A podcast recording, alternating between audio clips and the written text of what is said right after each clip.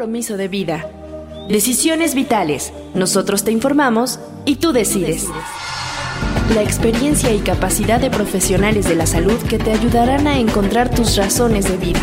Nosotros te informamos y tú decides. Decisiones vitales.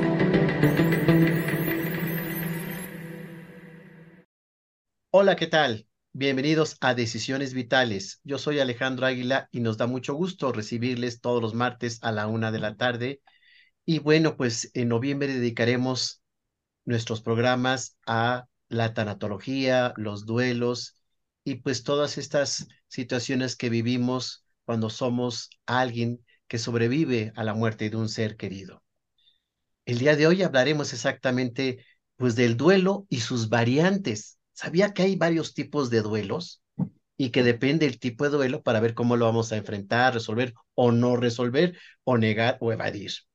Esos son algunos solos de ejemplos que la especialista que tenemos el día de hoy nos compartirá para que usted esté enterado e informado exactamente de cuáles son las condiciones que se viven después del fallecimiento de un ser querido. Recuerden que tenemos un teléfono, el 5546 31 3307 y tenemos también un correo electrónico para que nos escriban info arroba. Le damos la bienvenida a Mariale Buenfil. Hola Alejandro, pues como mencionas, creo que este es un tema muy importante porque hay diferentes tipos de duelo, ¿no? A lo mejor uno cree como, ah, solo es un duelo, pero no. Hay diferentes tipos de duelo y pues justo es lo que vamos a ver hoy. Y pues quisiera recordarles que nos pueden encontrar en todas las plataformas de podcast y redes sociales como Suicidología, así como nos pueden ver y escuchar por YouTube en Alex Águila Tejeda y en suicidología.com.mx pueden encontrar más información sobre los cursos y diplomados que hay con respecto a la suicidología. Muchísimas gracias, Mariale. Y pues eh, quiero compartirte a ti y a todos los disponibles que está una persona que quiero mucho, que me abrió las puertas en su programa de radio y televisión que tenía muy exitoso y que bueno, pues ha tenido un crecimiento, un desarrollo profesional increíble. Araceli García, bienvenida. Muchísimas gracias. Muy, muy agradecida de estar con todos ustedes. Los agradecidos somos nosotros y sabemos que va a ser un gran programa con toda la información que nos puedes compartir, pero yo quiero que la gente sepa un poquito de ese gran recorrido académico que has hecho. Entonces me voy a permitir compartirles que eh, Araceli García Herrera, eh, ella es psicóloga y tanatóloga, tiene la licenciatura en psicología social con especialidad en terapias con maestría en terapias psicosociales, doctorado en tanatología y, por supuesto, diplomado en suicidología por el Instituto Hispanoamericano de Suicidología, así como intervención en crisis. Ha tenido diplomados en el Instituto Mexicano de Psiconcología, hipnosis terapéutica con certificación a nivel internacional en tanatología gestal, terapia de juego para niños y adolescentes con enfoque humanista, diagnóstico clínico, tanatología, generación y coaching, Brian Jim, gimnasia cerebral y lectura del rostro. También trabajó en SAPTEL, servicio de atención telefónica por teléfono, por mencionar una parte de su gran recorrido. Qué gusto que estés con nosotros. De verdad que el gusto es mío, ¿eh? honestamente, cuando recibí la invitación, eh, estaba un poquito apretada, pero dije, sí, definitivamente sí. También tengo mucho aprecio por todo lo que es esta parte de INISAC. He aprendido muchísimo con ustedes también, entonces como, ¿por qué no, verdad? ¿Por qué no compartir la sapiencia? Claro, y pues vamos a empezar con el tema en la generalidad, ¿cómo definimos un duelo? Fíjate que hay muchos autores, pero creo que nos vamos a ir un poquito por la parte general de la OMS, donde nos dice que es un proceso de adaptación. Eh, definitivamente las pérdidas, porque podemos tener diferente tipo de pérdidas, es como proceso. Hay personas que piensan que son estados, no, es un proceso. Y estos procesos de la pérdida o de la ausencia, nosotros lo podemos tomar en diferentes etapas. Sin embargo, como no somos recetas de cocina, mm, cada uno de nosotros va a tener la capacidad de percibir la ausencia o de alguna manera pasar el proceso de duelo. Me voy a tratar de dar a entender. Vamos a hablar un poco, haz de cuenta que tengo aquí un féretro, ¿no? Es un, es una caja de muerto, por así decirlo. Vamos a, a ponerle aquí a mi pez, se me murió mi pez, lo tengo aquí en mi cajita y lo voy a ir a enterrar, entonces voy, lo entierro, pero voy, lo entierro, pero generalmente cuando nosotros no tenemos ese proceso bien trabajado, pues me traigo el féretro vacío, que es mi cajita. ¿Qué es lo que cargo o lo que me traigo? Pues justamente todo lo que representaba para mí mi pez. ¿Qué representaba mi pez? Pues bueno, representaba que cuando yo llegaba, el pez como que no queriendo se acercaba ahí para que yo lo saludara, o cada que yo me acercaba a la pecera, el pez se ponía muy mono para que yo le diera de comer, y eso a mí me hacía sentir servil, acompañada, amistosa, amada, ¿no? Porque pues a veces nosotros en nuestras fantasías encontramos varias cosas que nos pueden llegar a llenar vacíos, y justamente el duelo es esto. ¿Qué tanto ya generé? Hay un vacío que desafortunadamente si yo no paso bien el proceso del duelo, lamentablemente el duelo se puede convertir en una enfermedad. A tal grado que muchas de las ocasiones dentro de nuestras mismas enfermedades, partiendo de los duelos no resueltos, de las pérdidas no procesadas, no trabajadas, pues evidentemente tenemos complicaciones muy, muy severas. Entonces puede haber diferentes tipos de duelos, ¿no? En este sentido, pero para arrancar con lo que es, si es un duelo, pues básicamente es la adaptación a las pérdidas.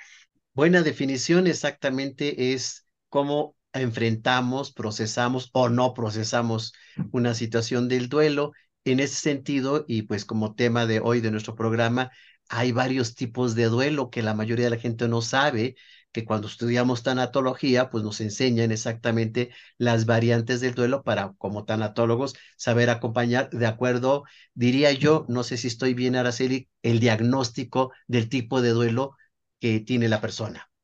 Fíjate que tienes toda la razón, solo que aquí le vamos a agregar un, un poquito la parte de ¿y qué pierdo cuando pierdo? Porque bien lo dijiste, dentro de las variantes hay muchas ocasiones que desde que me dijeron un diagnóstico, ya estoy en duelo y las personas no lo sabemos. Ha habido personas que me dicen, es que yo nunca he tenido ningún muerto en la familia. Pues eso no es un duelo. En pandemia estábamos todos en duelo, cada quien a su forma, a su tiempo y a su A mí cuando me dijeron se cierran los gimnasios, dije, no, espérenme tantito, no, no puedo entrar en duelo. ¿Y qué era eso? Precisamente una pérdida para mí, ¿verdad? Cada uno de nosotros va a tener dentro de nuestros apegos y desapegos pérdidas. Sin embargo, vamos a hablar un poquito, eh, como esa palabra muy clichada, vamos a hablar un poquito del duelo de autoestima. Vamos a arrancar fuerte. Cuando nosotros estamos en duelo de autoestima, tiene mucho que ver, por ejemplo, con, la, con esa parte del respeto de la seguridad, del valor, de la confianza, de la fe en mí. Si yo esa parte no la tengo, pues obviamente, independientemente de que tengo baja la autoestima, estoy en duelo. Y esto pasa mucho, vamos otra vez a mi féretro vacío, ¿ok? Imagínate tú que el piso está fangoso y yo finco. Entonces, cuando yo finco en un piso fangoso, pues obviamente la construcción va a estar frágil. Obviamente esto va a traer como consecuencia que yo no esté firme en muchas cosas. Lamentablemente, vamos a suponer que mm, las paredes son de tabla roca y entonces una parte son mis expectativas y la otra parte es mi dependencia emocional. Todo esto, junto con el techo que vamos a poner, que es mi necesidad de control, o mi necesidad de manipulación o cuando de pronto hasta me victimizo por las cosas que no tengo y tengo, pues obviamente todo esto trae como consecuencia que entremos en duelo. ¿Por qué en duelo? Porque entonces le voy a dar la responsabilidad al otro de que me ame, me quiera, me respete, me valore, me tome en cuenta. Imagínate todo lo que tengo aquí como vacío que de alguna manera yo necesito que las personas me llenen mi cajita. Porque si mi cajita está vacía, pues obviamente estoy en duelo. Si estoy en duelo, voy a querer que alguien me reconozca o me valide o de alguna manera me ame. Y entonces esa parte es entrar en duelo en la parte de la autoestima. Nada más que, bueno, de alguna manera, como no sabemos qué es un duelo, dejamos que el otro se haga cargo de mí, en lugar de yo hacer todo lo humanamente posible por ver cómo voy a procesar ese duelo. Y una de las partes de los procesos de duelo, pues obviamente tiene que ir con los miedos. Entonces, el mismo miedo a no enfrentarme hace que yo ya esté en duelo. Otro de los duelos que también son muy característicos porque además tiene que ver con los apegos, son los duelos materiales. Llámese casa, objetos valiosos, el auto, por favor que no nos falte el celular, los videojuegos. En automático entramos en duelo. Fíjate que tuve un caso de un niño de nueve años. Curiosamente tenía pensamientos recurrentes de muerte, pero uno de los pensamientos recurrentes de muerte era precisamente porque había perdido el celular y ya no le iban a dar, a dar celular entra en duelo el niño, porque independientemente que para él el, el celular era, pues representaba su compañía, todo lo que a él le genera esta parte de seguridad, pues ya no lo había. Entonces, si ya no la había, entró en duelo. Entonces él ya no encontraba como un sentido a su vida como para seguir la vida cómo cada uno de nosotros puede llegar a tener tantos apegos que de alguna forma esto se convierte en duelo y decimos, hay un niño de nueve años, sí, el niño de nueve años, así sea de cinco, de tres, pues por supuesto que tiene pérdidas. Es más, desde que bebé nace, perdió su cordón umbilical, está en duelo porque su cordón umbilical, no frío, no calor, no sueño, no hambre, no nada, y lamentablemente sin el cordón umbilical, pues ahora sí, ya va a tener frío, ya va a tener hambre, ya va a tener todo. Entonces, ¿qué perdió el bebé cuando nace? No perdió el cordón umbilical, que además se lo tiraron a la basura. Está perdiendo su seguridad, su tranquilidad, su zona de confort está en duelo. Sin embargo, nosotros, pues ese tipo de, situaciones lo vemos como es algo muy normal. Sí, pudiéramos decir que hay duelos anticipatorios como el cuando van a ser bebé, pero ¿qué es normal y qué no es normal? Entonces, eso es una parte bien interesante con las pérdidas. Otra variante pudiera llegar a ser, vamos a hablar ahora de mm, la parte física, la salud. Desde que me dicen que yo ya tengo una enfermedad crónica degenerativa, ya entré en duelo. Es más, no, no nos vayamos tan lejos. Desde que tengo que ir a hacer mis exámenes anuales o mi certificado médico para una parte laboral o para entrar a la escuela, pues ya entramos en esa sensación de que qué me van a decir porque por eso muchas personas no van al médico, porque todavía ni les dicen nada y ya están en duelo. Saben que algo va a estar mal. Sin embargo, bueno, podemos llegar a perder diferentes tipos de, de, de, situaciones físicas, como por ejemplo la vista, el oído, alguna extremidad. Puede ser que en un momento determinado, hasta con los adolescentes, entran en duelo por el acné, porque pues obviamente es su, su carta de presentación. Entonces, muchas de las ocasiones los dermatólogos, pues por más que les mandan tratamientos, no queda y no queda y no queda la, la salud de la piel, porque muchas de las ocasiones es como mucha ira contenida lo que está ahí y que ya tiene que ver un poquito más como la parte psicológica. Sin embargo, no quiere decir que no es un duelo físico. Los que tienen problemas de bulimia y anorexia, que su físico tiene muchísimo que ver en esa parte, o las quemaduras. Fíjate que mm, tuve la oportunidad de, cuando tuve mi programa de darle sentido a tu vida. Bueno, ahorita todavía lo tengo en YouTube, nada más que este, ahorita estoy repitiendo los programas, pero entrevisté a una persona que al entrevistarla acerca de los duelos que ella vivió en, en su quemadura de piel, de alguna manera nosotros a veces como que lo vemos de que, bueno, pues ya, pobre, ¿no? Ya, ya tiene la piel diferente, pero no sabemos todo lo que conlleva un duelo de por vida por una quemadura, de por vida. Tuve una paciente, no tiene mucho, que dice que hace 30 años subió a la azotea y a la hora de que este, quiso acomodar la antena en aquellos ayeres, me platican que había que acomodar la antena y de acuerdo a acomodar diera el viento y pues de repente le entró el rayo del lado derecho y salió del lado izquierdo. Entonces, imagínate tener las dos manos imposibilitadas en ese sentido, también es, es un duelo, pero ella ya lo trae su duelo de por vida.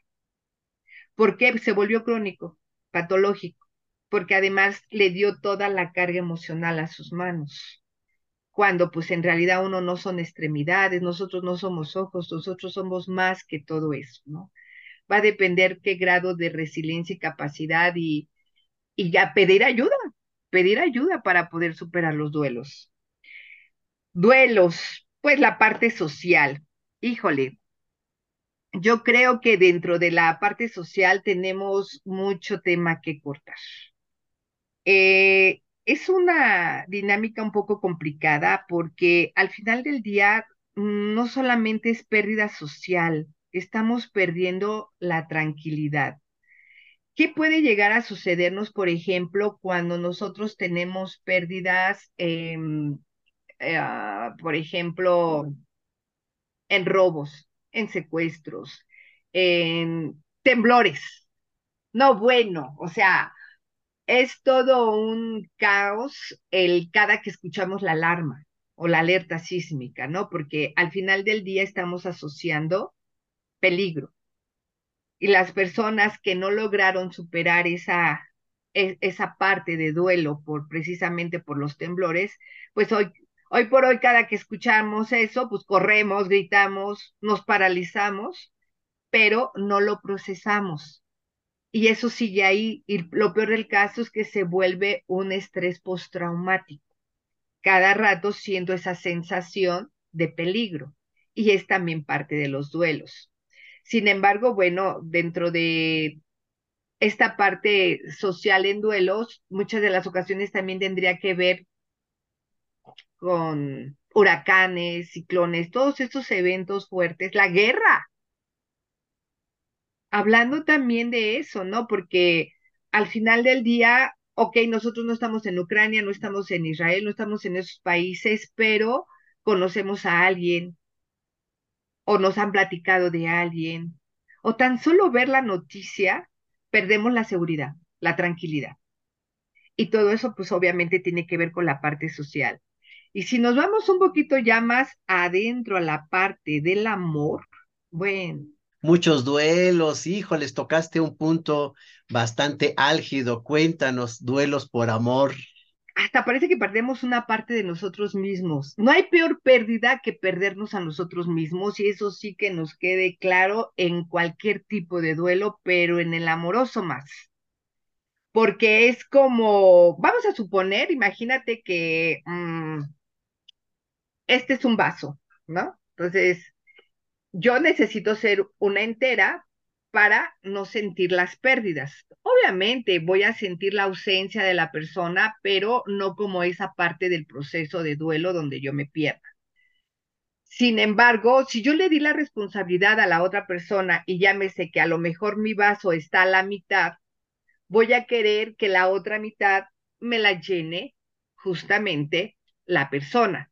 Llámese amiga, amigo, pareja, mascota, el tío, la tía, la prima, el primo, el abuelo, la abuela, la vecina, la comadre.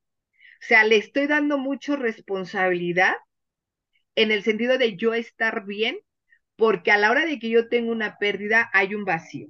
Entonces vamos a suponer que yo mm, me siento como la mitad, ¿no? Entonces yo necesito forzosamente tener pareja para sentirme una entera.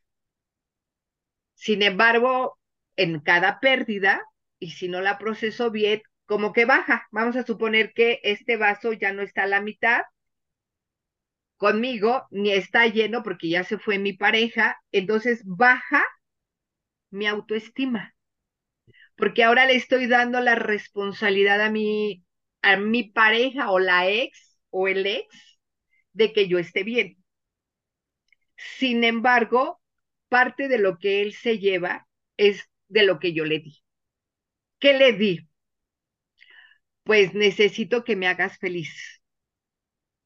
Entonces, si te das cuenta, el vaso, en lugar de estar lleno conmigo, ya está bastante vacío porque pues ya la persona no me va a poder hacer feliz. ¿Qué está haciendo la persona? Pues está viviendo su vida, su situación, su, su día a día.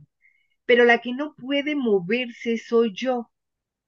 Esto, fíjate que no sé, eh, en, la, en la práctica tanatológica, algo que me ha pasado muy curiosamente es que tengo más conflicto a la hora de trabajar con las mascotas. ¿Por qué? Porque le damos un peso enorme a las mascotas.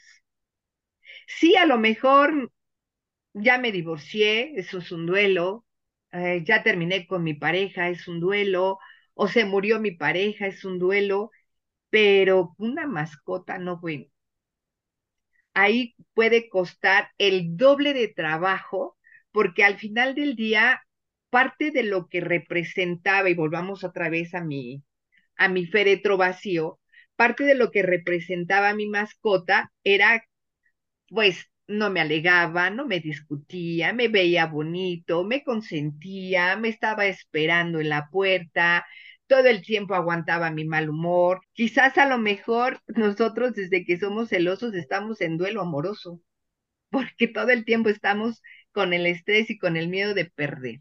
Llámese que el celo es el miedo a perder. Y de verdad, desde que yo ya estoy en una relación amorosa con Brad Pitt, qué miedo me da que me deje en cualquier momento o que me o que vaya a voltear a ver a alguna otra persona que no sea yo. Y uno puede decir, no, bueno, pues ahora tiene su pareja, sí, pero no saben si ella está atormentada porque en cualquier momento ella dentro de su pensamiento, fantasía o, su situación que trae ahí no resuelta, el duelo que trae de baja autoestima, de celos, de inseguridad y de miedo a perder, pues está en un duelo amoroso dentro del amor. Ahorita me acordaba yo, Araceli, no sé si eh, tú y María le leyeron el libro de Igor Caruso, La separación de los amantes, porque allí exactamente esto que tú nos compartes, el miedo que tenemos es a morir en el otro, es decir, que eh, él o la amante nos olvide es una herida narcisista muy fuerte y un duelo en donde como que nos reemplazaron y ya tiene otro, ¿no? O tiene otra. Y yo creo que uno de los duelos más terribles de poder superar porque dentro de nuestras expectativas, yo esperaría que la otra persona siempre estuviera a mi lado. Y además, le doy toda la responsabilidad y yo estar bien todo el tiempo esa mala costumbre que tenemos de, de querer estar en la búsqueda, para empezar en la búsqueda. O sea, realmente las parejas no se buscan. Y aquí hay otra cosa también bien triste y bien incómoda dentro de los duelos. Vamos a suponer que yo estoy en un edificio y mm, en una plaza comercial, más bien. Y entonces yo estoy en el piso uno y quiero saludar a los del piso 5. Va a estar complicado porque a lo mejor ellos no me alcanzan a ver. Pero pues yo estoy en el piso 1. O al revés, ellos están en el, en el piso 1 y yo desde el piso 5 a lo mejor no tengo la intención de voltear a ver quién está en el 1. Sin embargo, en la búsqueda de pareja, esto se da mucho. Si yo estoy en el piso 1, quiero encontrarme a alguien en el piso 5. En otras palabras, yo soy una persona insegura, inestable, y quiero una persona segura que, que me asegure, de, una persona segura que a mí me asegure que voy a estar bien. Pues el uno se queda con el uno y el cinco con el cinco. Por ahí dicen, el hambre se junta con la necesidad, ¿no? Entonces, pues eso está bien súper complicado porque pues al final del día estoy en duelo buscando, que ese es otro punto bien interesante. Generalmente cuando nosotros tenemos rupturas amorosas, llámese la que se llame, queremos llenar los vacíos justamente en la búsqueda. Y es cuando más nos golpeamos, porque nunca nada va a ser suficiente. Nunca nada va a ser suficiente para llenar un vacío o una pérdida. Y sin embargo, aterrizando en esta parte del, orden de idea, pues pareja es yo comparto, es un compartir, no un apegarse, ¿no? O sea, el apegarse lo único que hace es que yo me golpeo con el otro. Y yo no sé qué tanto pudiera el otro aguantar, pero lo que sí me queda claro es que cuando yo no tengo ese espacio entre una pérdida de una relación con otra, pues no es tan sano que de alguna u otra manera yo esté en la búsqueda. Dicen muchos, ¿no? Un clavo saca otro clavo, sí, pero ¿qué golpiza te das con el otro clavo? Porque el vacío se hace más grande y esa parte no la comprendemos. Toda pérdida es para resignificar la ganancia. Toda pérdida trae una ganancia. Así uno pueda decir, no, pero ¿cuál es la ganancia por ejemplo, de perder un hijo. Pues, aunque se oiga drásticamente terrible, pues mi hijo no me va a enterrar. Ya le ahorré el dolor. Ya le ahorré todo el proceso del sepelio y todo lo que conlleva el tener que enterrar a su mamá. Si todo duelo nos deja o nos debe idealmente dejar un aprendizaje, Araceli, tú nos compartiste el duelo anticipado, el duelo crónico, el duelo patológico. Eh, hemos oído también de ese duelo congelado, que, que parece que nunca se acaba, o el duelo negado, que no, yo no siento nada, no, no pasa nada. ¿Qué hay con estos dos duelos que también son frecuentes verlos? Ay, bueno, eh, no pasa nada y pasa todo, ¿no? Fíjate que lo voy a aterrizar con ejemplos porque creo yo que con los ejemplos es más fácil comprenderlo. Cuando nosotros quedamos atorados en duelos no resueltos, en este caso vamos a hablar de, de los congelados, de pronto va a llegar el efecto dominó. Hay que recordar que no somos recetas de cocina y que generalmente nosotros tenemos nuestro espacio, nuestro tiempo y nuestro ritmo en cómo vivimos o estructuramos todo lo que tenemos en nuestro contexto. Muchas de las ocasiones me dicen, es que yo no lloré a mi mamá no la lloraste, bueno. Y luego se murió una tía y luego mi abuela materna que me cuidó mucho, nada. Pero de pronto se le muere la vecina, no, bueno, no sabes el efecto dominó que hace por no haber procesado desde la primer pérdida. Aquí voy a aterrizar en un ejemplo. Me llegó un caso muy, eh, mucho, muy curioso en este sentido porque se juntan las dos me decía una persona, este, fíjate que he intentado muchas de las ocasiones ir con diferentes especialistas para quitarme el cigarro. El cigarro, llámese que todos los vacíos en conducta destructiva tiene que ver con fijaciones orales, por ejemplo, el cigarro, el alcohol, la droga, los trastornos alimenticios, la ironía o el sarcasmo. ¿Cómo es que nosotros llenamos estos vacíos? Bueno, pues desde que nace Pepito, a la hora de que abre los ojos y ve colores, figuras y texturas diferentes, dice esto qué es, qué es la vida, pues obviamente para no sentir esa sensación de ausencia del cordón umbilical y del acompañamiento del embarazo de la madre, pues obviamente le damos la mamila. Entonces él ya empieza a tener una fijación oral el pecho materno, ay, el bendito chupón, que luego las mamás también como participáramos en esa situación. Pero a lo que voy con esto es que justamente este tipo de duelo se convierte para no sentir este vacío, pues, ¿qué es lo que hacemos? Pues lo llenamos con conductas destructivas, llámese orales o llámese conductuales.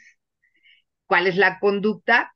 Celos, infidelidad, robo, este, relaciones tóxicas, redes sociales, compradores compulsivos, jugadores compulsivos, toda la conducta agresiva, porque al final del día, aunque yo no le mienta al otro, me estoy mintiendo yo, pero mi conducta afecta al otro.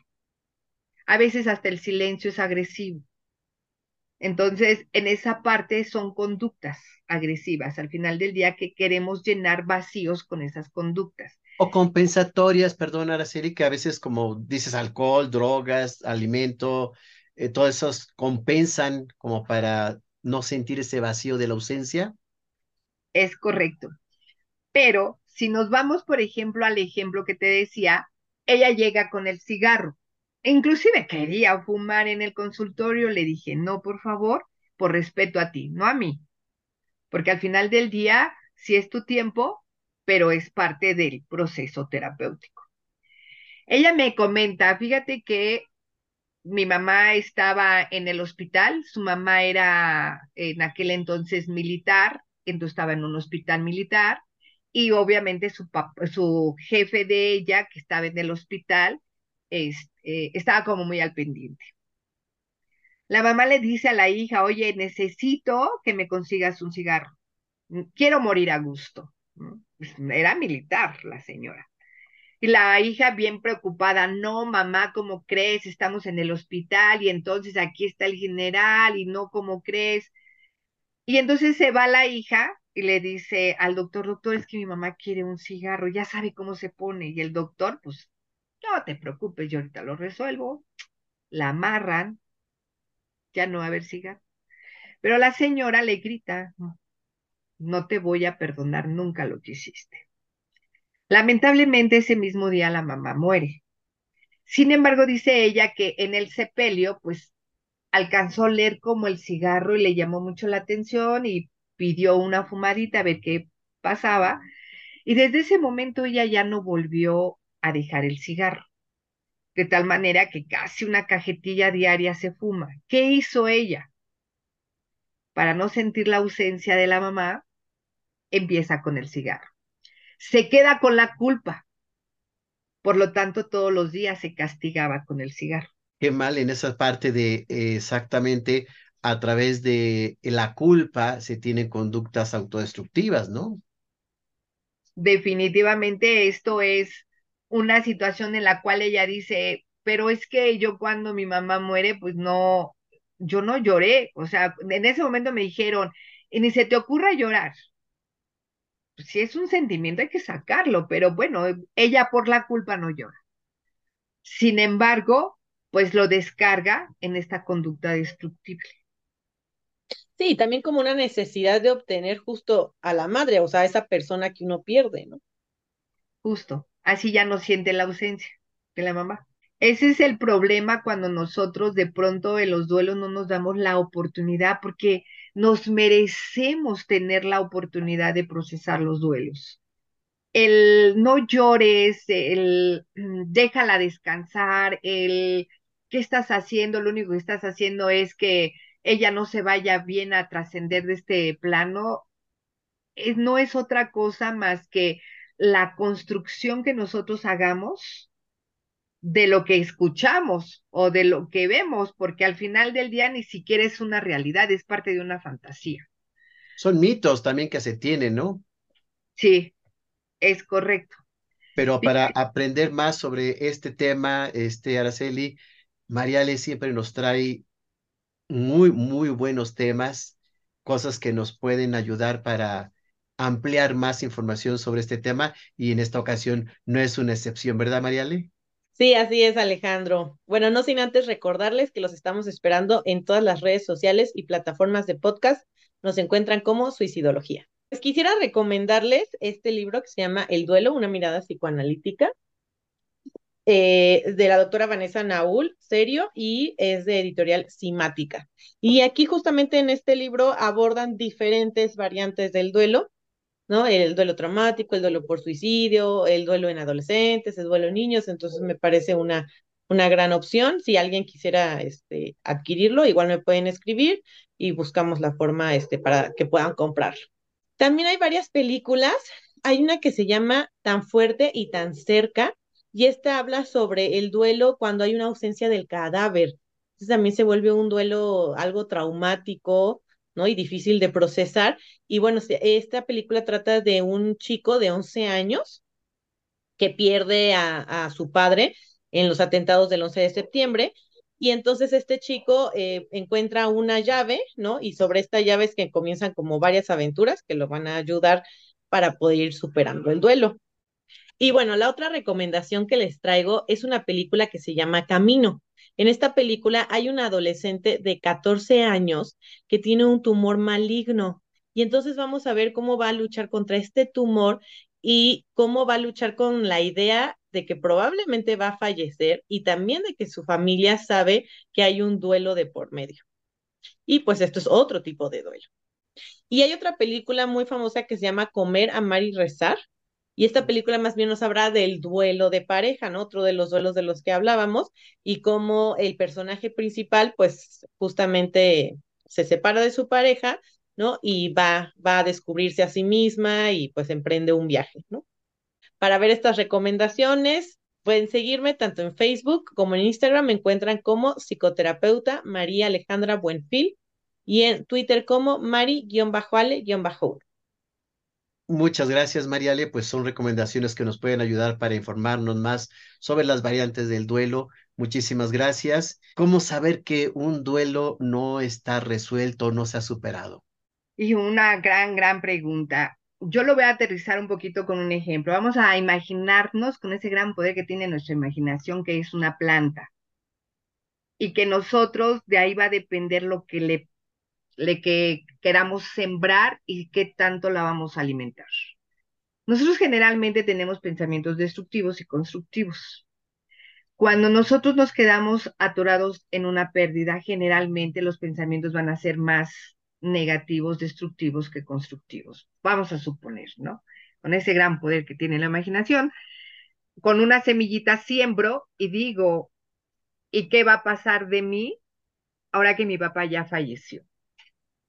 Entonces, hay que recordar que, ¿qué pierdo cuando pierdo?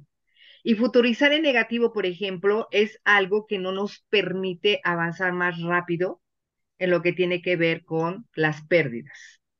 Pensamientos destructivos como interpretar o filtrar.